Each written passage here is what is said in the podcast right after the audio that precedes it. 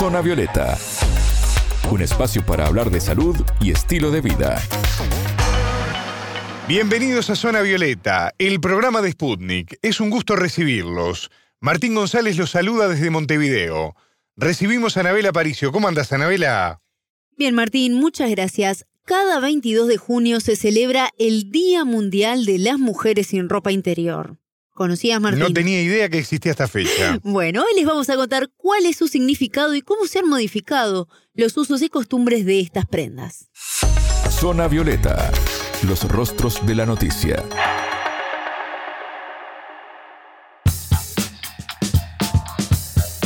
Se estima que la primera prenda de ropa interior se creó en el año 5000 a.C. Hablamos de un trozo de tela utilizado por hombres y mujeres en la época de las cavernas. Con el correr de los siglos esto se fue modificando hasta el día de hoy, que tenemos cientos de tipos y modelos de ropa interior. Pero en el caso de la mujer es más variado y de alguna forma más exigente, por decirlo de alguna manera. Como respuesta es que nace justamente este día al que hace mención Anabela, ¿no? Así es, Martín. El Día Mundial de las Mujeres sin Ropa Interior surge sobre el año 2012. No está claro dónde surge, pero algunos indican que comenzó a celebrarse en Estados Unidos y luego se viralizó. El objetivo de esta jornada es que las mujeres se liberen de códigos y convencionalismos impuestos por la sociedad. Por eso también se explica que sea el Día de las Mujeres y no de los hombres. ¿Cuáles eran y son estas imposiciones que a muchas de ellas aún perduran? Hablamos con la diseñadora de modas Florencia Rivas, uruguaya radicada en Perú, quien nos brindó una reseña de la historia con las prendas femeninas que comenzó sobre el siglo XVII. Vestimenta tiene un aspecto mucho más sofisticado cuando los países se encuentran y pueden hacer intercambio ¿no? de materias. Claro, siempre el hombre tiene desde, el origen, ¿no? Siempre tiene esa como convicción de siempre estar en el exterior. Entonces también su ropa le acompañó mucho más a, a, esa funcionalidad. La mujer era mucho más de tener un rol de estar en la casa o estar en, ¿no? en lugares internos, siempre fue como algo estético que estaba en el interior. Entonces siempre apuntaba a la, a la incomodidad. Esa cosa de estilizar los cuerpos, no por más que estén en lugares de, comodidad, no significaba que fueran para vivir eh, el confort. Y además también tenía que ver con la clase social también, ahí el, el jugó mucho protagonismo porque justamente marcaba sería los estratos sociales y los valores, ¿no? Y en el siglo XX comienzan otra serie de cambios a medida que cambian las décadas y también fueron claves en la historia, pues acompañado de un cambio de diseño también venía una forma de manifestar opiniones y posturas frente al mundo, según Rivas. La ropa interior recorre como varios periodos, este periodo también de entreguerras que también genera esa contradicción de que por un lado, ¿no? Con los locos años 20 nos despojamos las mujeres de todo y luego vuelve otra vez, ¿no? Siempre es como eso, ¿no?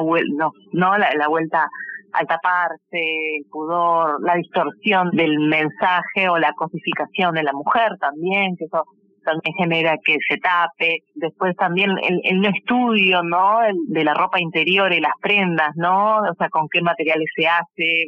Eso también las, las guerras modifican, ¿no?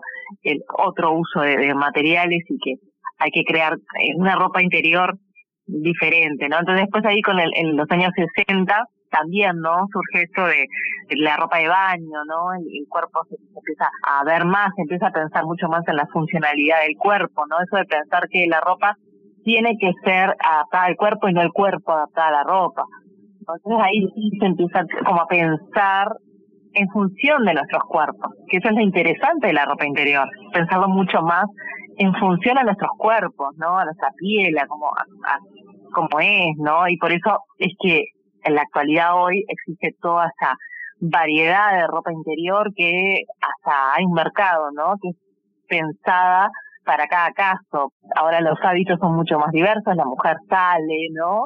Hace actividades, trabaja, después se va al gimnasio. Entonces, incluso hay una ropa interior pensada para las 24 horas, ¿no? Y eso es lo bueno y lo noble que tiene el diseño cuando hay cabezas que piensan, ¿no? En la historia de la vestimenta, en todo lo que padeció la mujer, todo lo que sufrió en ese sentido, porque claro, la mujer evolucionó, entonces la indumentaria tiene que evolucionar. Actualmente una tendencia que gana terreno en todo el mundo es el uso de ropa sin costuras, entre otras adaptaciones que la industria comenzó a aplicar para acompañar la vida de las mujeres. No tiene elásticos, no te aprieta, no te hace sufrir, te sostiene, te es funcional las 24 horas, puedes hacer gimnasia. Cuando te vestís te puedes poner cualquier prenda porque no no se ve el cuerpo apretado, ¿no? No, se notan las líneas, ¿no? Que, que nos apretan. Bueno, tiene mm, las telas, ¿no? Son este son como traes sí también si que vas a hacer gimnasia, ¿no? Y ahora hay un montón de marcas, ya están lanzando, ¿no? Eh, su línea deportiva, no solamente sin costuras, sino que también están creando una, una ropa interior para amamantar. Y eso me parece sumamente interesante porque, claro, se le está quitando ese costado, ¿no? De, de si bien es el, el, el, día de sin ropa interior como una forma de desobediencia que está genial, también gracias a estos días se les exigen, ¿no? A estas marcas que evolucionen, ¿no? Y en esto que menciona Rivas nos demuestra cómo han cambiado los diseños con mayor velocidad en los últimos años, ¿no? Buscando la forma de adaptarse a los cambios vertiginosos y la inmediatez en la que vivimos también, ¿no? Sí, Martín, y por eso también consultamos precisamente a alguien que trabaja día a día en contacto con las mujeres y también puede ver qué es lo que buscan, qué tipo de modelos eh, de ropa interior les interesa a las consumidoras.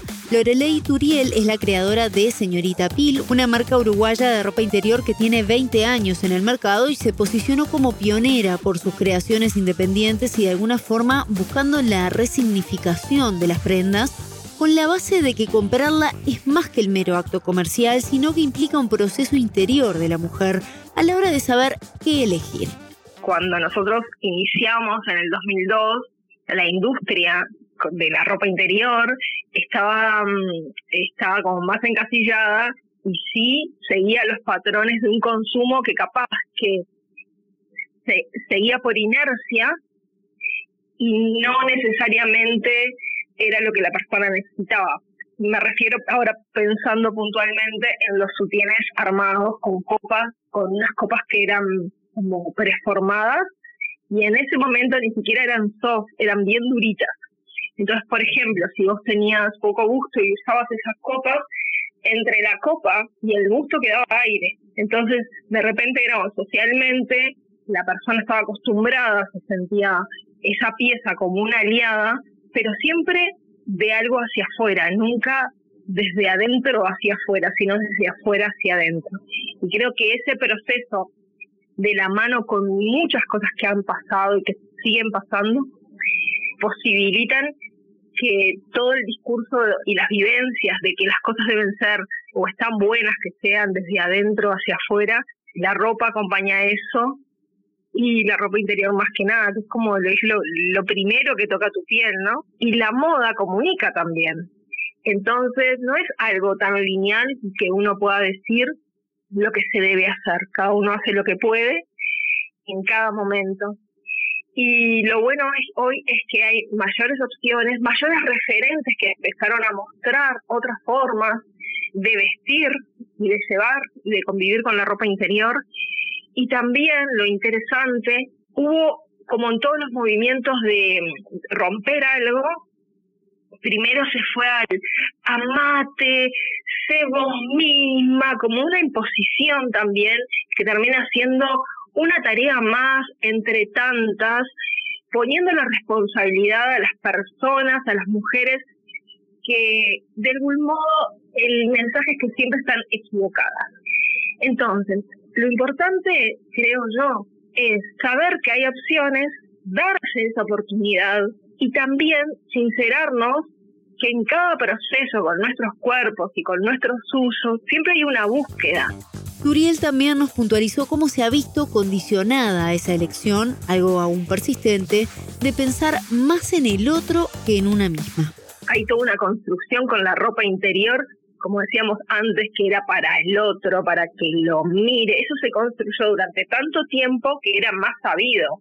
Entonces de repente habían personas que, bueno, siempre estaban como en un plan más top y decía, uy, tengo una cita, tendría, tengo que hacer un poco para ella y mucho para el otro.